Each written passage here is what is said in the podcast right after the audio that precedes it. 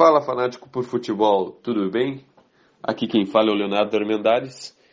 E hoje eu comentei Manchester City 1, 2 Chelsea. Era a possibilidade real dos Blues de Manchester vencerem o seu terceiro título de Premier League em quatro anos.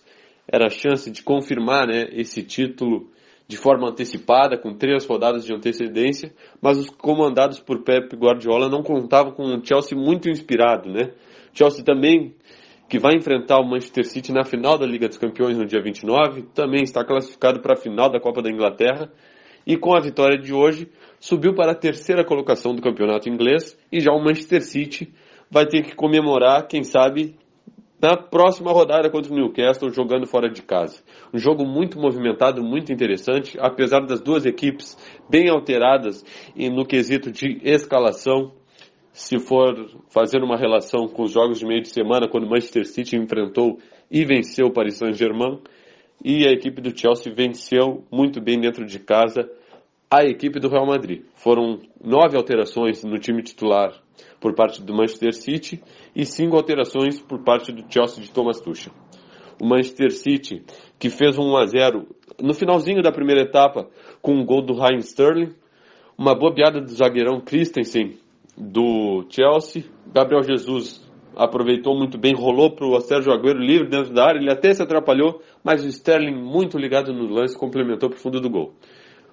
E o final de primeiro tempo, apesar do Chelsea, num contexto geral, ter ido muito bem, no final do primeiro tempo, além de ter sofrido o gol, também fez um pênalti. Só que aí contaram com uma colaboração do ídolo do Manchester City, Sérgio Agüero, que vai fazendo suas últimas partidas, contando seus últimos capítulos com a camisa do Manchester City, acabou desperdiçando a chance daquilo que seria o 2 a 0, levando uma boa vantagem pro intervalo e quem sabe comemorando o título hoje, né? Dentro dos seus domínios, dentro da sua casa. Mas o Chelsea muito bem no segundo tempo, voltou bem demais, muita movimentação, alugando o campo de defesa do Manchester City, explorando muito o setor, principalmente defensivo do lado esquerdo da equipe do City, e por ali surgindo os dois gols de uma vitória muito merecida do Chelsea, que assim mudou da água para o vinho desde que Thomas Tuchel assumiu o cargo. E agora fica aquele gostinho de quero mais, né?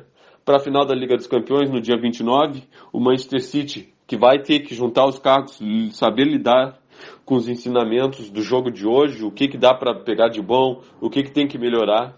E o Chelsea, muito bem, obrigado. E também, além da Liga dos Campeões, como bem ressaltei, tem a Copa da Inglaterra pela frente.